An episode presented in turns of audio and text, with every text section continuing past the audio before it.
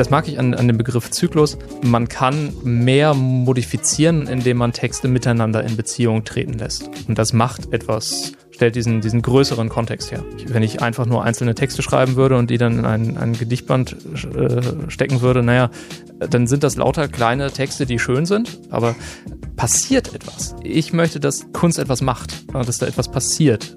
Und momentan finde ich, dass der Zyklus dabei ein, ein gutes Mittel ist.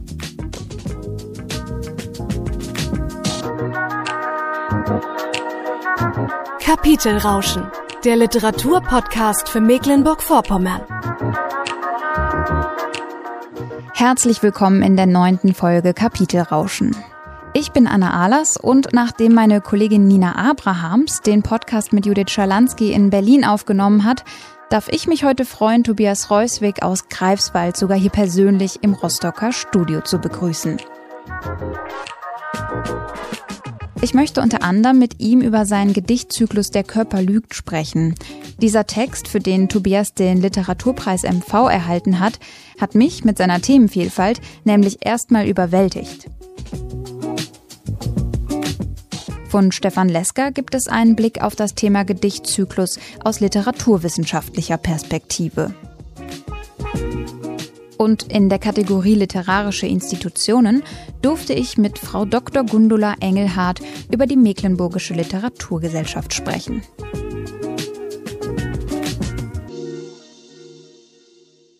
Ohe, lasst uns ins Bette. Sultane nebst Hostie stoßen.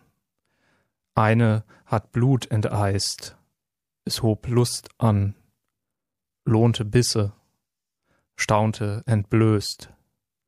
Haut sein, stöhnt sie, labte uns, salbte uns ohne Sitte, lobte Seiten. Seht uns satt lieben uns, ethoslosen Habitus, steten Tuns Liebestosen hat subtile Sonaten. Seht. O lasst uns ins Bette, so heißt das Anagrammgedicht von Tobias Reuswig und der ist heute bei uns im Kapitel Rauschen Podcast. Herzlich willkommen. Vielen Dank. Ich freue mich hier zu sein. Sehr schön. Du bist ja auch extra aus Greifswald hier nach Rostock angereist. Ich bin äh, wirklich froh, dass wir uns wieder persönlich begegnen können, also generell mit den Gästen. Mhm. Ähm, Du merkst, ich habe etwas gebraucht, dich einzuladen. Vielleicht kommen wir da gleich auch nochmal zu. Aber jetzt gerne zu dem, was wir gehört haben, mhm. das Anagrammgedicht. Vielleicht erklärst du noch mal genau, wie sowas entsteht und ja, was das Gedicht ausmacht. Also Anagrammgedichte funktionieren so, dass jede Zeile ein Anagramm jeder anderen Zeile ist. Das heißt, es werden immer nur die Buchstaben benutzt, die sich auch in der ersten Zeile finden. Da gibt es dann natürlich noch unterschiedliche Methoden, wie man das Ganze genauer fassen kann. Also ob man das, die Umlaute auflöst in A und E, ob das erlaubt ist, ob man äh, Dinge wie das Und-Zeichen als ein Satzzeichen deutet, denn mhm. Satzzeichen kann man natürlich meistens so setzen, wie man möchte. Und ähm, in dem Text habe ich als Ausgangszeile ein Anagramm von Sibylla Schwarz benutzt dass sie auf den Namen einer, einer jungen Braut gefunden hat, die Elisabeth von Stetten hieß. Ihre Freundin? Ihre Freundin. Ne? Hm. Ich weiß nicht, ob sie tatsächlich okay. ihre Freundin war. Vermutlich schon. Sie war ja zu ihrer Hochzeit eingeladen. und äh, sie fand auf ihren Namen das Anagramm Ohe, lasst uns ins Bette und hat das, dieses Anagramm dann in ein Sonett eingebaut und als Idee und Thema dieses Sonetts benutzt. Und äh, ja, ich habe es ein wenig weitergeführt sozusagen und eben nur ausgehend von diesem Wortmaterial ein Gedicht geschrieben. Und auch du fühlst dich zu Sibylla Schwarz hingezogen, die Barocklyrikerin aus Greifswald. Da kommen wir gleich auf jeden Fall nochmal drauf zurück. Wir wollen jetzt erstmal dich so ein bisschen vorstellen und ich ähm, habe mir gedacht, ich knüpfe direkt an diese Ordnungsprinzipien an. Mhm. Wir haben es im Vorhinein schon besprochen. Und zwar habe ich mir das Akrostikon vorgenommen, mhm. wo wir quasi ein Wort benutzen und äh, zu den einzelnen Buchstaben in dem Wort lasse ich dich quasi Sätze bilden zu einzelnen Themen. Und das Wort, ich habe es hier sogar aufgeschrieben, so wie der Podcast auch heißt, Kapitelrauschen. Ich leg's dir mal hier hin. Mhm. Du suchst dir einzelne Buchstaben aus. Und zwar, Tobias Reusewig, wo kommst du her, beziehungsweise wo lebst du? Ich komme, jetzt habe ich hier natürlich kein G. Ich könnte das, ich könnte schummeln und könnte sagen, ich komme aus Greifswald und das A benutzen. Packst direkt alles zusammen, das ist sehr unglaublich, gut. Wahr? Also die, dieses Talent. ähm, aber ich könnte das N am Ende benutzen. Äh, ich bin in, Nienburg an der Weser aufgewachsen, äh, eine Stadt in ja, Niedersachsen, mhm. die ähm, etwa halb so klein ist wie Greifswald. Ich habe keine allzu großen Sprünge gemacht, was die, was die Bevölkerungszahlen angeht. Ja, ich auch nicht. Aachen, Rostock. Ja. Muss man ja auch nicht. Total. Also Muss man nicht. Man hat natürlich in Greifswald immer noch das Phänomen, man geht weg und trifft mindestens eine Person, die man kennt. Aber es hat auch was Gemütliches. Genau. Und weniger Stressiges als, als Berlin zum Beispiel, wo man ja dann auch meistens in seinem, seinem Kiez festsitzt. Oder was heißt festsitzt, aber mhm. deshalb finde ich Greifswald eigentlich auch ganz angenehm. Kann ich voll verstehen. Ähm, dann würde ich jetzt zum Studium kommen, deine Ausbildung, auch vielleicht äh, mit Hinblick, wie du zur Literatur gekommen bist. Nun, äh, es gibt hier ein L, mhm. das natürlich für Literaturtheorie steht, denn äh, ich habe Germanistik und Skandinavistik studiert. Könnte ich das auch unterbringen? Ja, wir haben natürlich wieder kein G. Ähm, aber dann im Master Literaturtheorie und dann mit großem Erfolg meine, meine Doktorarbeit abgebrochen, um ah. mich äh, äh, selbst auszubeuten, statt vom Wissenschaftsbetrieb ausgebeutet zu werden. Verständlich. Ja. Ah, gut, dass du es so selbstbewusst sagst. Doktorarbeit abgebrochen. Habe ich, äh, das habe ich gelernt auf einem Seminar für Literaturübersetzer. Das war das Hieronymus-Programm, wo ich glaube zwölf junge, vielversprechende Übersetzer gefördert wurden. Und irgendjemand in der Runde sagte, und dann habe ich erfolgreich meine Doktorarbeit abgebrochen, ich glaube Christiane Quandt, und dann gab es noch drei, vier, fünf andere, die auch erfolgreich die Doktorarbeit abgebrochen haben. Und dann musste ich sagen, ja, ich habe meine Doktorarbeit noch nicht erfolgreich abgebrochen, aber dann wollte ich auch dazugehören und dann habe ich das auch gemacht. Das war also der Impuls. Ganz genau. In der Anthologie kann man über dich lesen, dass du auch Lesebühnen begleitest oder organisierst. Das stille Wörtchen, äh, da kennen wir Theresa Steiglieder, die auch hier schon mal im Podcast war ähm, aber auch lesen, was auf den Tisch kommt. Äh, ganz kurz, weil das mal äh, zu Missverständnissen geführt hat. Ja. Theresa hat die Lesebühne gegründet und mhm. auch lange Jahre, ohne dass sie in irgendeiner Form involviert war, betreut unter viel Einsatz von sehr viel Herzblut. Dass ich jetzt auch dort äh, mitorganisiere und moderiere, ist eine relativ neue Entwicklung. Und äh, lesen, was auf den Tisch kommt, ist ein Format, das ich mit äh, Dominik Wachsmann meistens zusammen mache. Henny Frank war auch schon mal dabei. Das funktioniert so, dass das Publikum uns Texte mitbringt natürlich nichts, was in irgendeinem Verlag erschienen ist und noch nicht gemeinfrei ist. Das mhm. kommt natürlich nicht vor. Das sieben wir sehr gründlich vorher aus, nicht wahr? Und ähm, ja, also man kann Gebrauchsanweisungen mitbringen, man kann ah. im Internet gefundene Texte mitbringen, man kann die Geschichte der Josephine Mutzenbacher mitbringen mhm. oder was auch immer. Und dann lesen wir uns durch diesen Stapel und versuchen auch die Texte miteinander zum Sprechen zu bringen. Also man kann seine, seine Partner unterbrechen und eigene Stellen einfügen, wodurch immer wieder sehr interessante Sachen herauskommen. Ein, ein Handbuch zum Thema, zum Thema guter Sex, das wir mal hatten, auch so wie ein Coffee Table Book mit vielen Illustrationen, das dann verschiedene Stellungen erklärte, quer gelesen mit einer Anleitung für korrektes Fallschirmspringen, war, glaube ich, bisher einer der Höhepunkte. Das war wundervoll. Das hört sich äh, irgendwie ein bisschen wie Impro-Theater an und Kabarett gleichzeitig, also das lustige ein, Abende wahrscheinlich. Das ist ein bisschen der Versuch, genau. Ja durch, äh, die Pandemie hat das äh, inzwischen, also es ist lange her, dass es das letzte Mal stattgefunden hat, denn dieses Format online kann ich mir sehr schwierig vorstellen, weil es ja, ja. doch sehr davon lebt, dass eben das Publikum da ist, Zwischenrufe machen kann. Und wahrscheinlich auch irgendwie körperlich agiert. Mhm, genau, ja. Es wäre, glaube ich, sehr einsam, wenn man das vor einem, einem privaten Bildschirm machen würde. Ja. Äh, ich komme zum letzten Punkt und vielleicht können ja. wir nochmal unser schönes Wort vornehmen.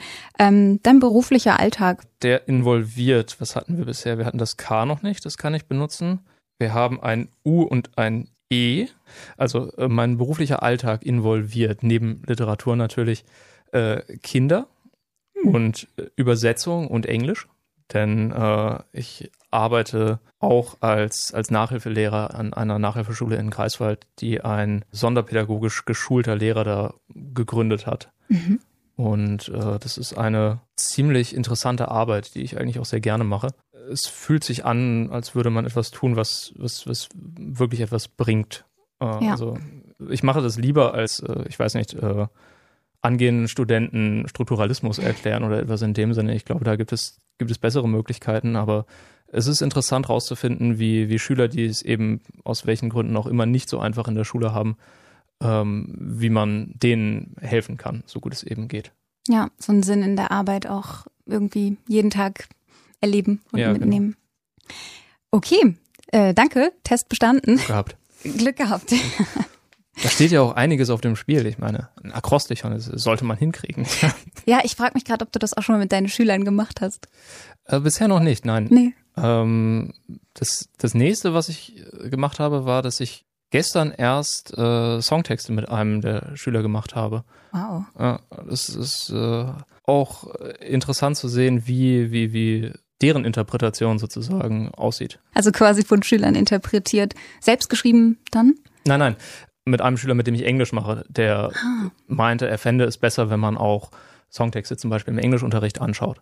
Kann ich und, voll verstehen. Ja, fand ich auch. Und dann habe ich gesagt, gut, dann bringen wir es mit, schlag was vor und dann gucken wir uns das an. Und dann haben wir das gemacht, haben drüber gesprochen, erstmal Vokabeln, Grammatik geklärt und dann auch ein wenig darüber, wie, naja, wie ich finde, dass Interpretation funktionieren sollte, das ein bisschen anders ist als das, wie es meistens in der Schule funktioniert. Du eröffnest quasi einen neuen Horizont neben Schule. Wenn ich es kann, wenn es funktioniert, ja. wenn sie Lust drauf haben, klar. Mhm. Man muss ja irgendwie, wenn man Englisch lernen möchte, muss man ja einen Zugang zur Sprache haben. Wenn es nur Schulfach ist, äh, dann ist es ja nicht interessant. Das wird auch Zeit, dass sowas mehr gemacht wird, finde ich. Und auch dein äh, eigener Horizont, also finde ich persönlich, ist ziemlich weit, nachdem ich Gedichte und Texte von dir gelesen habe. Ähm, diese Themenvielfalt, die da drin steckt, bist du jemand, der generell sehr wissbegierig ist, experimentierfreudig und auch analytisch? Zumindest kam das zu einem Interview mit Thomas Kunst äh, sehr zum Vorschein. Ja, das stimmt. Ähm, also ich kann jetzt natürlich nicht sagen, nein, ich bin nicht sehr wissbegierig äh, und experimentierfreudig. Pa, nein. ähm, natürlich bin ich das. Ähm, ich wollte es jetzt nicht einfach so von dir behaupten, weißt du. Darfst du, darfst du ja auch Gut. gern. Nein, ähm, ich äh, weiß nicht, warum nicht mehr Leute analytisch sind, sagen wir es mal so. Es ist für mich der Modus, wie ich mit mit äh, Welt in Kontakt trete sozusagen. Mhm. Also wenn ich äh, einen Song zum Beispiel habe, das Thema hatten wir gerade, mhm. und der fasziniert mich in irgendeiner Form, dann will ich natürlich wissen, warum er das tut. Wenn es eine Zeile gibt in dem Song, die irgendwas mit mir macht, jedes. Mal, wenn ich sie höre, dann versuche ich rauszufinden, warum. Und dann ist die Analyse eben das Mittel der Wahl. Ich könnte natürlich auch den Song so oft hören, bis äh, er mich langweilt oder sich der Effekt abgenutzt hat. Ich weiß nicht. Für mich ist das eben das, was dann passiert. Und so bin ich auch letzten Endes zur Literatur gekommen, weil da etwas war, was ich nicht verstanden habe, beziehungsweise ich habe gemerkt, da ist was und ich möchte wissen, was das ist. Und dann habe ich es eben angeschaut, mhm. gelesen und gelesen und analysiert, so gut ich eben konnte. Ja, und das verbaust du ja auch also du verbaust ja auch vieles dann so in Gedichten und Texten. Wie darf man sich das vorstellen, so dein Arbeitszimmer? Ist das ein, ein Sammelsorium äh, oder wie kommen die vielfältigen Themen zu dir und wie bleiben sie bei dir? Also was ist da so der Auslöser, wo du sagst, das verarbeite ich als nächstes? Mm, also äh, ich kann es konkret bei, bei Der Körper lügt sagen. Da stand am Anfang die, die Idee, die ich auch schon, diese Struktur, die ich auch schon Thomas Kunst gegenüber erwähnt habe, also dieses, dieses doppelte Widersprechen. Der Text widerspricht sich selber, der Folgetext stellt die gegensätzliche These auf und widerspricht sich aber auch selber. Mhm. Und um das dann fortzuführen, habe ich mir praktisch Themen gesucht, die ich dafür benutzen konnte, um eben dieses, dieses Prinzip so genau ich konnte, wieder und wieder und wieder zu reproduzieren. Äh, wie sieht mein Arbeitszimmer aus? Unaufgeräumt. Und ähm, die Bücher stehen tatsächlich im Wohnzimmer. Ah, also, das ist gut. Generiert eine, ein Wohlfühl, eine Wohlfühlatmosphäre, finde ich immer. Bücher sind Wohlfühlobjekte, definitiv. Auf jeden Fall. Ich frage dich jetzt nicht, welches du gerade liest. Die Antwort ist da auch immer mehrere. Also, ja. weil man hat natürlich Lesezeichen, also Mann, ich habe immer Lesezeichen in mehreren Büchern stecken. Kenne ich. Ähm, ich würde sagen, wir haben gerade schon angesprochen, der Körper lügt. Wir hören mal rein in vier Texte. Der Körper lügt. Wir sind frei von Denotaten beliebig ohne Scheitelstein, der über Alpha und Omega thront. Wenn Phlogiston Redox gleichermaßen erklärt wie Freud die KVT. Wozu das? Sprachen aus Satzzeichen, Funktionsaxiome, Beweise im Vakuum. Wenn nicht zur Glorie, asymptotischer Annäherung ans Licht, an Heiligkeit Der Körper lügt, wir sind Sinterzähne, reißen am Schleier, gieren nach dem Fleisch der Älteren, filtern methodisch Rinnsale und Bewusstseinsströme Korn für Korn Kalziz. Schärfen nicht an Schönheit unsere Kanten, sondern an Fakten, arkanen Daten, Grimoires, bis alles nackt und zuckend offen liegt, Verstand verneinend, aber frei. Der Körper lügt, wir sind Tektonik, das Gleiten von Mantelkielen durch Gestein, die triumphale Kinematik einer fragmentierten Lithosphäre. Wir sind der Sieg, die aufsteigenden Konvektionsströme, unser Wettkampf mit uns selbst, der schleichende Pfad, der von Pangea zu uns, von uns zu neuen Superkontinenten führt. Der Körper lügt, wir sind erstarrt, sind spröde und müde geworden in der kalten und klaren Luft, dem letzten Hauch des Glazials, dem staubigen Keuchen von Heizkörpern und Klimaanlagen. Wir sind Reste, die das Bohrloch verschmutzen. Kristallener Abraum, funkelnd, aber knochentrocken. Dankeschön. Gerne. Du hast das wahrscheinlich jetzt schon äh, sehr oft eingelesen in den letzten Monaten, denke ich. Eingelesen, so direkt eingelesen, das ist, glaube ich, das erste Mal. Oder vorgelesen. Aber Vorgelesen gut, dass du den Unterschied machst zwischen Einlesen und Vorlesen. Ich denke, es ist einer. Ja. Was ich noch äh, ganz kurz erwähnen muss, ist, aber die Gelegenheit habe ich nämlich bisher noch nie genutzt. Ja? Ähm, und zwar Frau Dr. Irene Erfen zu danken, ohne die diese Texte definitiv nicht entstanden wären. Also eine, eine Dozentin in Greifswald, die äh, Medievistik unterrichtet und gewaltige Bögen von antiker Philosophie zum Mittelalter, zur Moderne und zurück in jeder Vorlesung spannt. Und gerade die, die, die letzten beiden Texte verdanken sehr viel dem, was ich bei Frau Erfen besonders über Mystik gelernt habe. Mhm. Was ich ihr vielleicht auch nochmal direkt sagen sollte, aber äh. Vielleicht hört sie es ja, wer weiß. Wer weiß, wer weiß. Ja, jetzt hast du gerade sogar noch mal was zur Entstehung gesagt. Ähm, ich wollte da eigentlich äh, nicht so drauf rumreiten, aber es ist trotzdem interessant. Mm, Ich wollte nämlich direkt so zu dem Leseeindruck kommen und ich habe es eben angesprochen, ich habe mir etwas Zeit gelassen, dich einzuladen, weil ich, als ich die Anthologie das erste Mal in der Hand hatte, von deinem Gedicht so richtig erschlagen war. Mhm. Und ähm, habe das Gedicht auch versucht mehrmals zu lesen. Wir sind auch ähm, immer mehr Dinge klar geworden irgendwie.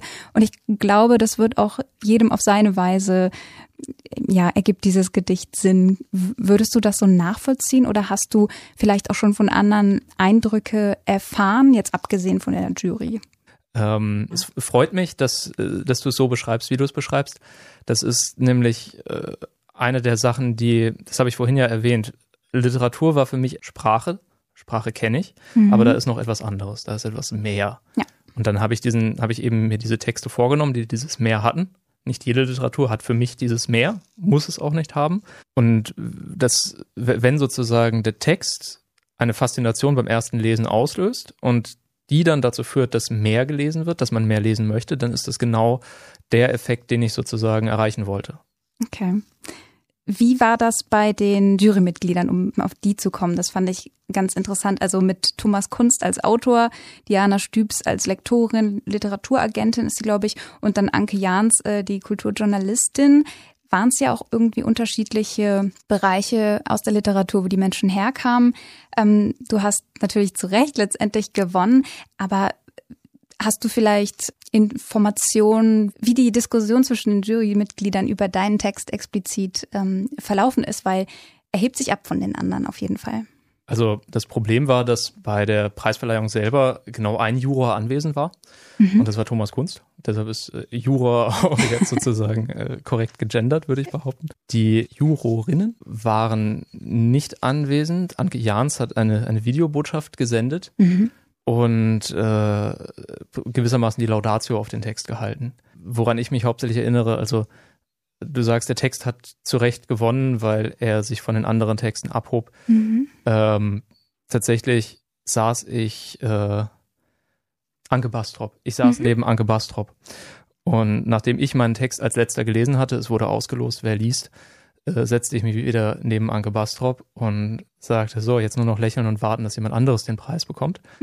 Und dann fingen die Laudatius zu den Finalistentexten an. Mhm. Und je weiter es ging, desto mehr merkte ich, dass noch nichts zu meinem Text gesagt worden war. Und dann wurde mir schlagartig klar, so mitten in der Laudatio zu Thomas Kunsttext, dass wenn bisher nichts zu mir gesagt wurde, dann ja. habe ich diesen Preis gewonnen, offenbar. Und äh, ja, ähm, ich kann, kann dir sagen, Thomas Kunst teilte deinen Eindruck. Er hat mir mhm. gesagt, er hatte so diese drei Stapel. Also äh, nein, vielleicht und ja. Und er meinte, meinen Text hätte er von Anfang an sofort auf den Ja-Stapel gelegt. Mhm. Das, das, freut mich natürlich. Ja, auf jeden Fall. Und äh, du, hatte, du hättest es dann ja auch nicht erwartet, so wie du es gerade beschreibst, ne? Tatsächlich nicht, ja. ja. Und äh, was ich von Thomas noch sagen kann, ist, dass er nachdem ich sozusagen die, die, die, Methode beschrieben habe, er ein wenig fassungslos meinte, ich hätte den, den Text jetzt für ihn zerstört. Stimmt, ja, da kann ich mich auch noch dran erinnern. Ja. Und äh, wie gesagt, das ist dann der Punkt, wo ich äh, wieder das Gefühl habe, ja, eigentlich hat nicht jeder diesen analytischen Zugang, offenbar nicht. Mhm. Aber ja. Auch interessant, es gibt die unterschiedlichsten äh, Menschen, die das Ganze lesen und ich finde auch, es macht einen Unterschied, wie wir gerade übers Einsprechen und Vorlesen. Mhm. Das allein ist schon ein Unterschied. Und dann natürlich auch nochmal übers Hören und Lesen deiner Texte, weil der Text ist in zwei Teile abgedruckt. Einmal links oben auf der Seite, einmal rechts unten auf der Seite. Also gibt das Lesen nochmal ein ganz anderes Gefühl. Ähm, magst du vielleicht was über diese Druckart sagen? Kam die, also die kam ja sicherlich von dir. Hat sie eine Absicht? Was ich versucht habe, als ich den Text gelesen habe, zu unterstützen, indem ich jeweils, nachdem ich zwei Texte gelesen hatte, eine längere Pause gemacht habe. Ob das angekommen ist oder nicht, mhm. weiß ich nicht genau.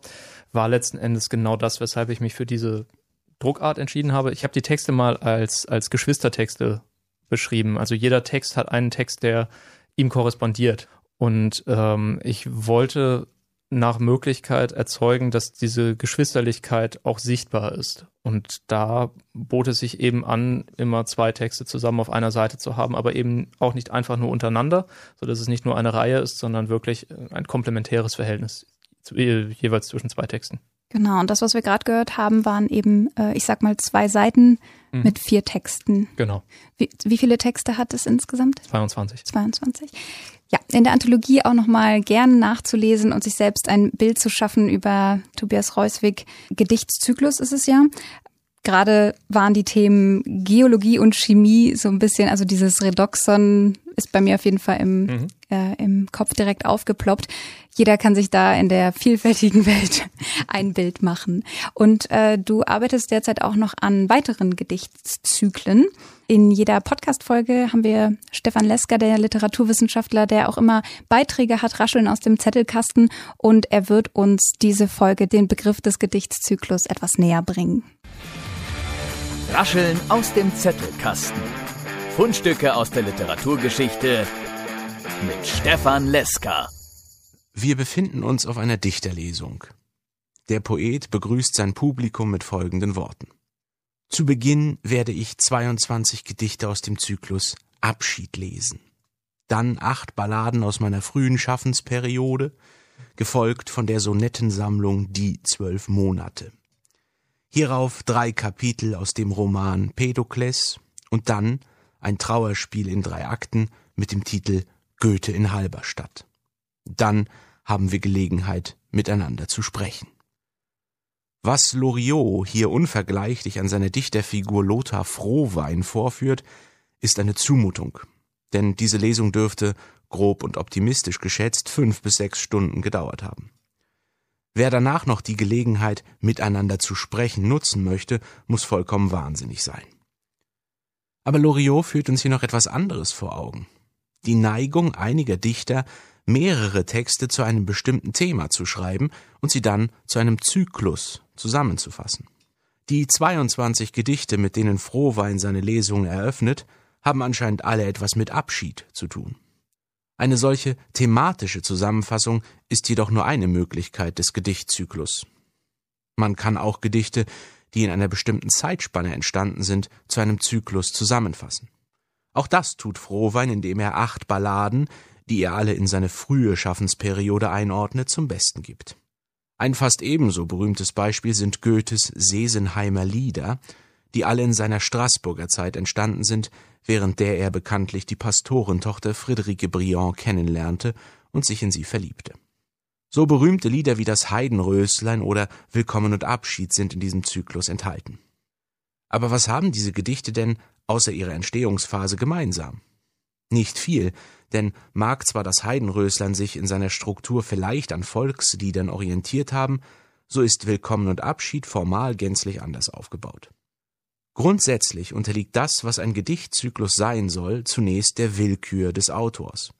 Wenn sie oder er erklärt, dass bestimmte Gedichte einen Zyklus bilden, dann müssen wir es erst einmal hinnehmen und es ist an uns, diese Behauptung zu bestätigen oder zu widerlegen. Auch das zeigt Loriot, denn das erste Gedicht, das Frohwan aus seinem Abschiedszyklus zu Gehör bringt, heißt Melusine und klingt so. Krawel, Krawel, taub trüber Ginst am Musenhain, trüb tauber Hain am Musenginst, Krawel, Krawel. Was das nun mit dem Thema Abschied zu tun hat, darüber sollen sich die LiteraturwissenschaftlerInnen gefälligst den Kopf zerbrechen. Und tatsächlich haben sie das getan. Zumindest haben sie sich Gedanken darüber gemacht, was alles als Kriterium dafür gelten kann, Gedichte oder auch ganz allgemein Kunstwerke zu einem Zyklus zusammenzufassen. Etwa raumzeitliche Verknüpfung, zum Beispiel bei Sommergedichten oder Abendliedern. Numerische Ordnungsmuster, wie beispielsweise bei Kalendergedichten. Oder eben auch semantische Gemeinsamkeiten, wie beispielsweise bei den Abschiedsgedichten. Spätestens seit dem 16. und 17. Jahrhundert lassen sich zyklische Beziehungen zwischen einzelnen Texten beobachten. Berühmtestes Beispiel hierfür sind die Laura-Sonette des italienischen Dichters Francesco Petrarca, in denen es eben zentral um seine Liebe zu Laura und die Trauer um ihren Tod geht. Die Bildung von Zyklen muss also irgendwie thematisch gerechtfertigt werden können. Die reine willkürliche Aneinanderreihung von Texten ohne jegliche Ordnungsprinzipien ist eben kein Zyklus, sondern eine Sammlung. Texte innerhalb eines Zyklus müssen entweder sukzessiv, das heißt ein Text setzt den anderen fort, oder thematisch, das heißt die Texte variieren ein bestimmtes Thema aufeinander bezogen sein. Die von Lothar Frohwein angekündigte Sonettensammlung, die zwölf Monate, könnte man also auch mit Recht als Sonettenzyklus bezeichnen, hat sie doch ein deutlich formuliertes Thema. Eine solche gemeinsame Materie kann dabei auch recht lose sein. In Gottfried Kellers Novellenzyklus Die Leute von Seldwyla, uns allen wahrscheinlich am besten durch die Erzählung Romeo und Julia auf dem Dorfe bekannt, haben die Texte untereinander beispielsweise kaum eine Verbindung. Figuren tauchen nicht wieder auf, sie sind nicht als Fortsetzungsgeschichten angelegt und weisen alle ganz unterschiedliche Thematiken auf. Einzige Gemeinsamkeit ist eben, dass sie entweder in der kleinen fiktiven Stadt Seldwyla spielen, in der ganz schön was los sein muss, oder von Leuten handeln, die aus Seldwyla stammen. Auch in die Filmbranche hat der Zyklusgedanke natürlich Einzug gehalten. So wäre beispielsweise die Star Wars-Reihe auch als Zyklus zu interpretieren. Die Einzelfilme sind deutlich durch wiederkehrende Figuren und ein übergeordnetes Thema, die Geschichte des Jedi-Ordens und seine Rolle in den Sternenkriegen, verbunden. Allerdings müsste das Ganze mal ein Ende finden, denn Zyklus kommt vom griechischen Wort Kyklos, was so viel wie Kreis oder Rad bedeutet, und ein Kreis ist immer geschlossen. Ob George Lucas seinen Star Wars-Kreis allerdings jemals endgültig schließen wird? Wahrscheinlich nicht, solange Disney damit noch Geld verdienen kann. Rascheln aus dem Zettelkasten. Fundstücke aus der Literaturgeschichte mit Stefan Leska. Gedichtszyklen, ähm, Tobias, wieso ist es für dich wichtig, einen Gedichtszyklus zu schreiben, anstatt einzelne Texte, die für sich stehen? Wenn wir uns zum Beispiel der Musik zuwenden. Wenn eine Band einen Song aufnimmt und der Song wird ein Hit und die Band nimmt noch einen Song auf und noch einen und jede Menge weitere Songs. Äh, woher weiß die Band, wann das Album fertig ist? das, äh, wenn man, wenn man sich selber gewisse Regeln setzt, gewisse Grenzen setzt, zum Beispiel einfach Texte zu einem bestimmten Thema, Texte mit einem bestimmten Verfahren, dann weiß man einfach irgendwann, wann man fertig ist. Mhm. Um es mal ganz blöd zu formulieren. Ich könnte ja, sagen wir mal, ich, ich schreibe 500 Gedichte über die Umgebung von Greifswald. Welche von denen kommen dann in einen Gedichtband? Das mag ich an, an dem Begriff Zyklus. Man kann noch mehr modifizieren, noch mehr machen, indem man Texte miteinander in Beziehung treten lässt. Ja. Und im Zyklus hat man sie eben in einer linearen Abfolge. Mhm. Und das macht etwas, etwas Bestimmtes damit. Es äh, stellt diesen, diesen größeren Kontext her. Und wenn ich, wenn ich einfach nur einzelne Texte schreiben würde und die dann in ein, ein Gedichtband äh, stecken würde, naja, dann ist es ein bisschen so Kalenderlyrik-mäßig. Also ja. böse gesagt, böses Wort, dann sind das lauter kleine Texte, die schön sind, aber passiert etwas. Genau. Und ich möchte, dass Kunst etwas macht, dass da etwas passiert. Und mhm. momentan finde ich, dass der Zyklus dabei ein, ein gutes Mittel ist arbeite gerade noch an einem anderen, der fast fertig ist, wo ich A mit Zitatcollagen arbeite.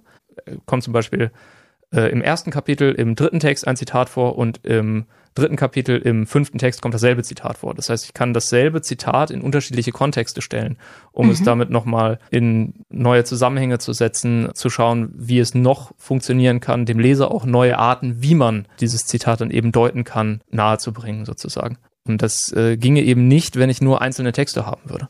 Beim Zyklus fällt mir aber auch äh, irgendwie so ein Kreislauf ein. Ähm, ist es so, dass es meist linear ist? Also ich stelle mir auch vor, wenn man mit einem großen Horizont, sag ich mal, arbeitet an einem Thema, dass äh, dann auch Ideen zurückkommen, von denen man sich weiter inspirieren lassen kann. Mhm. Äh, so also eine Feedback-Schleife, ne? Ja, genau. Ja, auch so eine Sache. Man kann ein Thema relativ schnell abhandeln, wenn man das möchte. Mhm. Und alle Dinge, die man darüber weiß, sagen. Und dann ist man fertig. Aber äh, Vielleicht gibt es ja Dinge, die erst zum Vorschein kommen, nachdem man geschliffen hat. Ja. Also wenn man, nachdem man gegraben hat, nachdem man frustriert vor dem Rechner saß und sich gesagt hat, okay, was soll ich noch dazu sagen? Was soll ich noch dazu schreiben? Was kann ich überhaupt noch machen? Mhm. Man, man findet neue Arten, wenn man, wenn man eben den, den, den ordnenden Kontext äh, dazu nimmt. Und man hält sich auch irgendwie immer was offen, ne? Sobald eine neue Idee aufploppt, passt in den Zyklus. So. Ja, genau. Hm. Sehr gut beschrieben. Ähm, und ein Gedichtzyklus, mit dem du gerade arbeitest, ist äh, über Sibylla Schwarz. Wie würdest du es beschreiben? Ich, du äh, schüttelst gerade so ein bisschen ja, den Kopf. Ich, ich schüttel ein wenig den Kopf. Ähm, ich wurde auch einmal gefragt, ob ich sozusagen ihre Texte kommentiere oder mhm. weiterführe. Mm, ich nenne es reiner Arbeitstitel, reine, rein, reines Werkstattsprech, mhm. äh, ein wenig Materialarbeiten weil ich eben Material von ihr benutze, um damit etwas, etwas zu machen. Weniger etwas über sie als etwas mit ihr, wenn man so möchte, oder ja. mit ihren Texten. Stimmt, gebe ich dir recht. Ist natürlich auch irgendwo über sie. Also klar. Oder über ihre Art zu, zu schreiben, hm, wahrscheinlich. Ja, ne? ja. ja.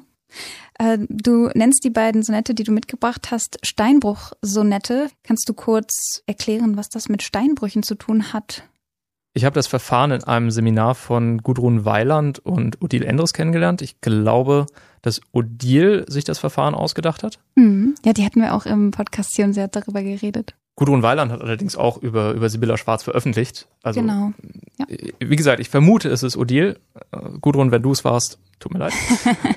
und die, die Übung sah folgendermaßen aus. Wir hatten ein, ein Seminar und äh, wir haben drei Sonette von Sibylla Schwarz vorgegeben bekommen und sollten eben neue Texte daraus schreiben, indem wir nur Wörter aus diesen Sonetten benutzt haben. Also die drei Sonette waren unser Steinbruch, aus dem wir uns unser Wortmaterial geholt haben. Und wenn einer das Wort Aine, das Wort äh, Caritas sich genommen hatte, konnte es kein anderer mehr haben. Mhm. Und man konnte es auch nicht zurücklegen. Wenn man es sich genommen hatte, dann musste man es dabei bleiben. Genau. Und ähm, ich habe das Ganze dann nochmal aufgegriffen und habe aus diesen drei Sonetten ähm, nur mit dem Wortmaterial äh, zwei Sonette gemacht.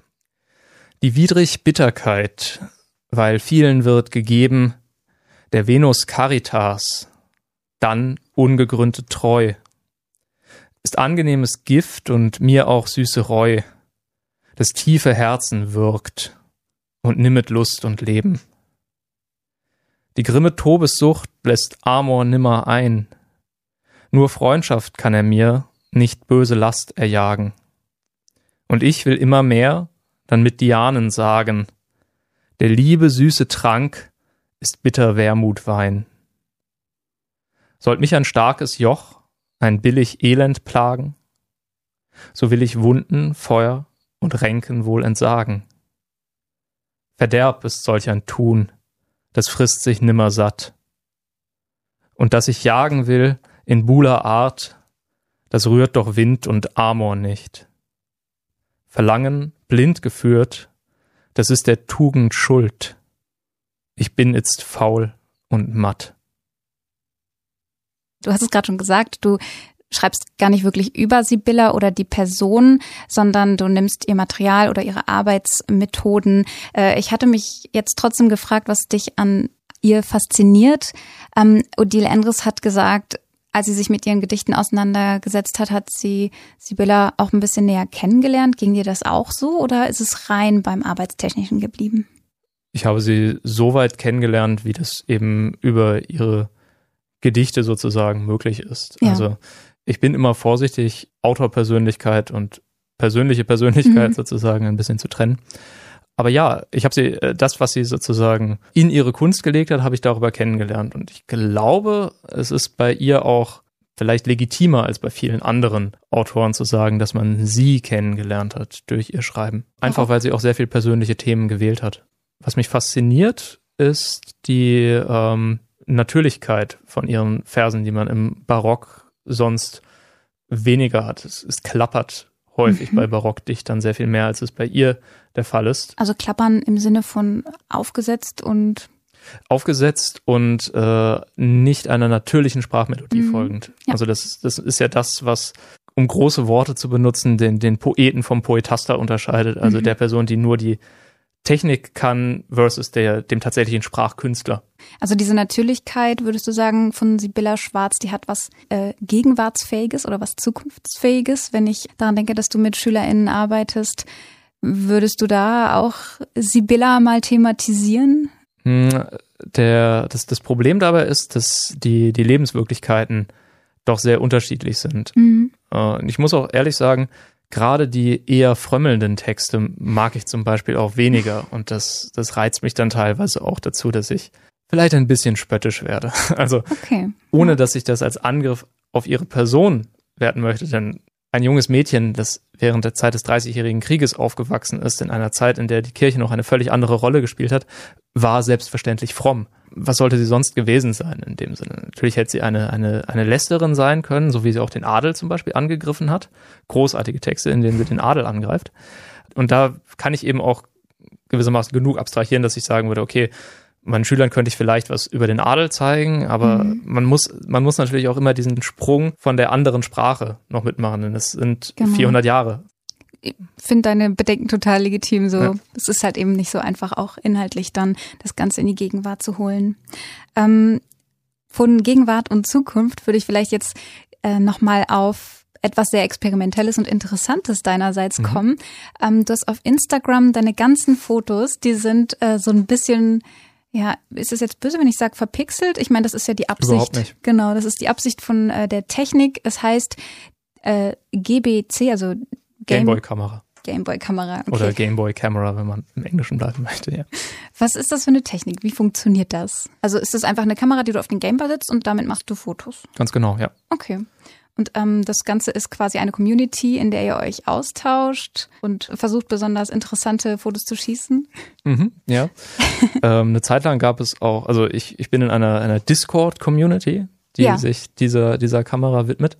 Ähm, und tatsächlich ich fühle mich immer ein bisschen wie der äh, Steinzeitmensch in dieser diese Community, weil sehr viele Leute dort in technischen Feldern tätig sind und mhm. dann also es gibt bestimmt ein Dutzend, die einen 3D-Drucker zu Hause haben und wow. den dann benutzen, um diese, diese winzigen alten Plastikkameras um die Jahrtausendwende herum herausgekommen sind, noch weiter zu modifizieren mhm. und eben Teile zu ersetzen, um dann es möglich zu machen, richtige Fotolinsen zum Beispiel zu benutzen.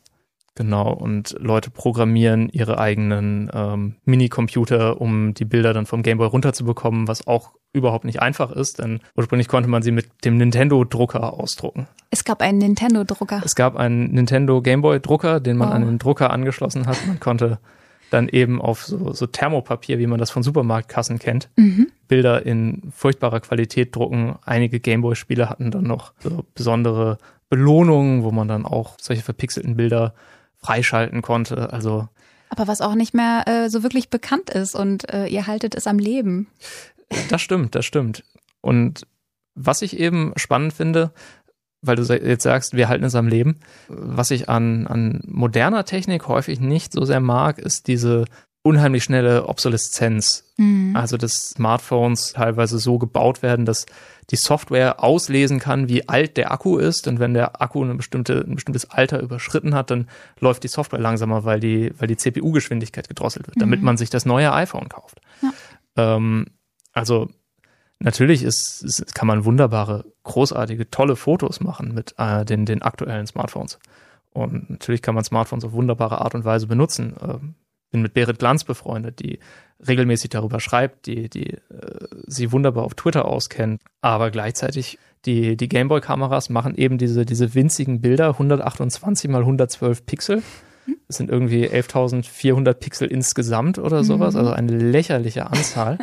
Man hat vier Farbtöne, also meistens Grauschattierung. Ich lasse es meistens einfach in Graustufen. Man kann aber natürlich auch andere Farben benutzen, wenn man das möchte. Man ist irgendwie fasziniert davon und die einzige Art und Weise, wie man diese Faszination für dieses kleine Gerät verstehen kann, ist, indem man es benutzt, indem man damit spielt.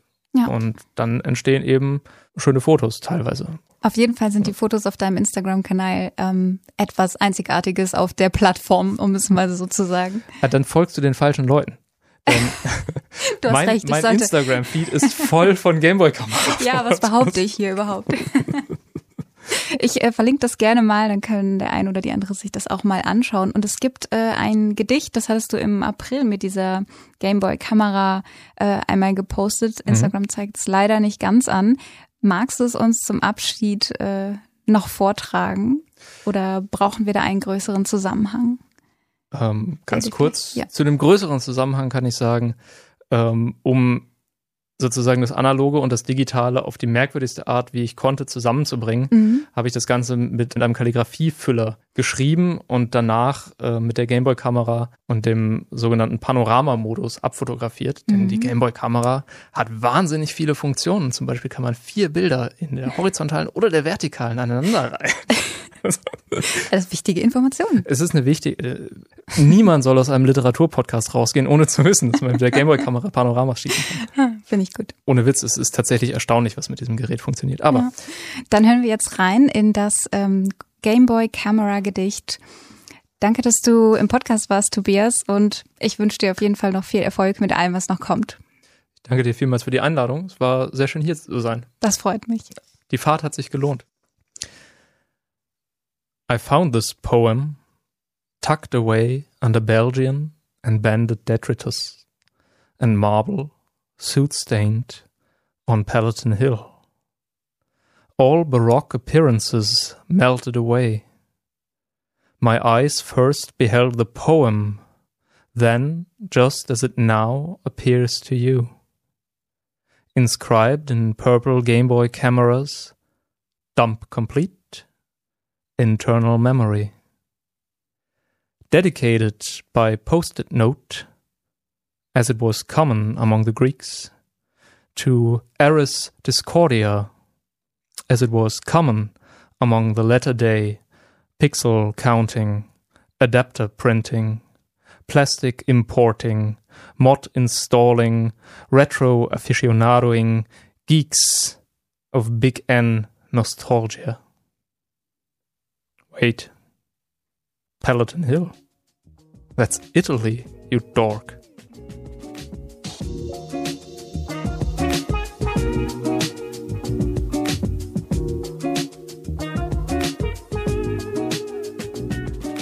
Nach unseren AutorInnen möchten wir im Podcast auch literarischen Institutionen eine Plattform bieten. Also habe ich mich mit Frau Dr. Gundula Engelhardt der Mecklenburgischen Literaturgesellschaft in Neubrandenburg getroffen.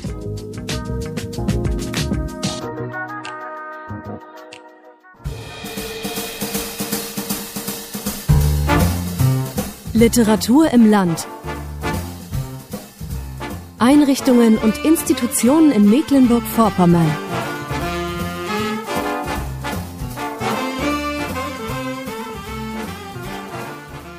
Seit 1989 fördert die äh, Mecklenburgische Literaturgesellschaft das kulturelle und literarische Leben in Mecklenburg-Vorpommern. Ähm, vielleicht erstmal zu Ihnen als Person. Sind Sie schon seit der ersten Stunde dabei und ähm, wie ist die Entwicklung gemeinsam mit Ihnen und der Literaturgesellschaft? Also die Mecklenburgische Literaturgesellschaft habe ich als äh, Beobachter schon tatsächlich so früh wahrgenommen, ganz einfach, weil auch sehr früh schon Aktivitäten zum Auto Uwe Jonsson äh, angeboten worden sind. Dann bin ich allerdings erst fünf Jahre später, 1994, eingestiegen, damals noch über eine ABM-Stelle. Das ist eine Arbeitsbeschaffungsmaßnahme. Mhm. Daraus wurde dann ein festes Anstellungsverhältnis und äh, ich bin sozusagen jetzt schon im 27. Jahr dabei. Hm. Und um die Gesellschaft äh, vorzustellen, was genau sind die Tätigkeitsbereiche? Ja, neben solchen jährlich wieder äh, auftauchenden Veranstaltungen wie Bücherfrühling, Bücherherbst sind es vor allen Dingen zwei Säulen. Das ist zum einen ähm, die Ausgestaltung der Uwe Jonsson-Tage, jährlich im September. Seit 2015 auch in Zusammenarbeit in sehr guter Ko Kooperation mit der Uwe Jonsson Bibliothek in Güstrow. Und die zweite Säule ist die Leseförderung und Medienkompetenzunterstützung für Kinder und Jugendliche. Und in dem Teil sind wir auch äh, Kooperationspartner mit der Jugendkunstschule Junge Künste Neubrandenburg e.V. Und hier geht es besonders um das kreative, das journalistische Schreiben. Radiokurse werden angeboten, Sagenwanderungen werden angeboten. Also es ist ein ziemlich äh, weites Spektrum. Mhm. Uwe Jonsson-Tage, Sie sprachen es gerade schon an, äh, in diesem Jahr vom 20. September bis 28. Oktober stattgefunden. Dort werden auch die dementsprechend Literaturpreise verliehen. Einmal der Uwe Jonsson Förderpreis und einmal der Uwe Jonsson Literaturpreis. Wer wirkt dabei ebenfalls mit? Wir hatten von Anfang an, 1994 war der erste Uwe Jonsson-Preis, als äh, Mitstifter den Nordkorea an mhm. Bord. Mhm. Der Nordkorea hat sich ähm, Mitte der 10er Jahre zurückgezogen, ist aber weiterhin Medienpartner und wir konnten dann Mitte der 10er Jahre gewinnen die Berliner Kanzlei Gens und Partner und auch den Humanistischen Verband Deutschland, Landesverband Berlin-Brandenburg. Die diesjährigen Preisträger Benjamin Quadra für den Förderpreis und letztes Jahr 2020 Irina Liebmann mit dem Roman Die große Hamburger Straße. Ähm, was waren da bei diesen beiden Autoren die besonderen Bezugspunkte zu Jonsson genau? Nehmen wir Irina Liebmann zuerst. Sie ist von den Juroren einhellig gewählt worden, weil sie der deutschen Geschichte viel Raum gibt in ihrem Roman. Äh, sie geht zurück bis ins 16., 17. Jahrhundert und hat besonders äh, die Zeit des Nationalsozialismus in ihren Auswirkungen auf die Gegenwart zum Thema. Das mhm. ist ja ein typisches Uwe Jonsson-Thema. Was richtet eine Gesellschaft an im einzelnen Leben? Und bei Benjamin Quadra waren es vor allen Dingen die formalen Bezüge, denn er experimentiert sehr stark mit unterschiedlichen literarischen Formen, um aber auch der Wahrheit auf die Spur zu kommen. Mhm. Und was ist da, wenn man im Allgemeinen äh, mal sieht, so für Sie der größte Mehrwert des Literaturpreises, wenn man Uwe Jonsson äh, in die Gegenwart holt, auch auf Bezug dieser zwei unterschiedlichen Preise? Ähm, ich würde da auch wieder von einem Credo von Uwe Jonsson ausgehen, der ja gesagt hat, das Schreiben ist ein Prozess der Wahrheitsfindung.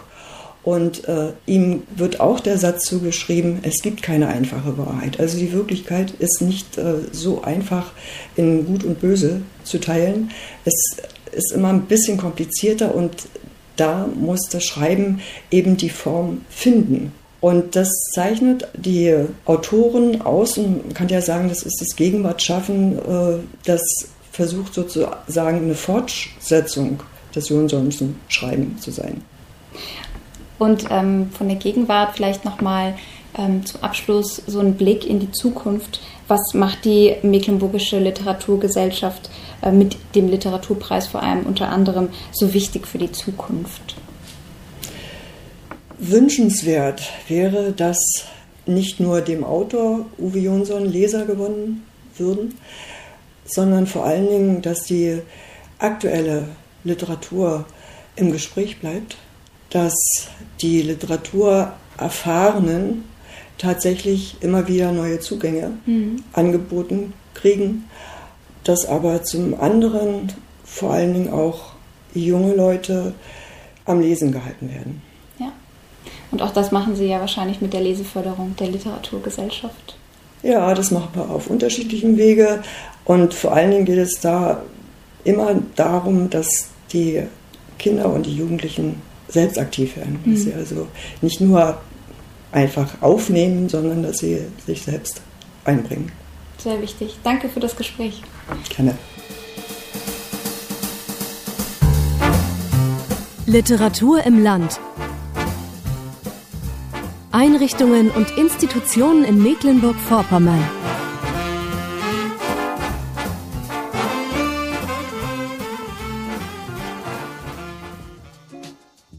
Und auch ein Danke an euch fürs Einschalten und Zuhören. Der Literaturrat und ich freuen uns natürlich, wenn ihr die Folge teilt und unsere Arbeit der Autorinnenförderung in Mecklenburg-Vorpommern unterstützt. Ihr findet uns unter Literaturrat MV auch auf Facebook und Instagram. Mein Name ist Anna Ahlers, ich verabschiede mich damit und freue mich auf die nächste Folge.